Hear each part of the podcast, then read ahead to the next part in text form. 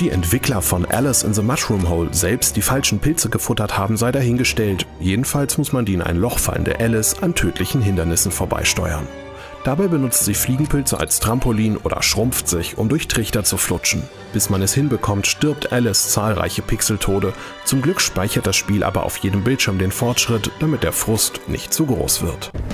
Deutlich lauter geht es beim Mechatrigger zu. Man sitzt im Kopf eines riesigen Kampfroboter und duelliert sich in Hochhausschluchten mit dem Computer oder Online-Gegnern. Erschwert wird das Ganze dadurch, dass man den Mech nicht mit einem Gamepad oder der Maus steuert, sondern mit Textkommandos.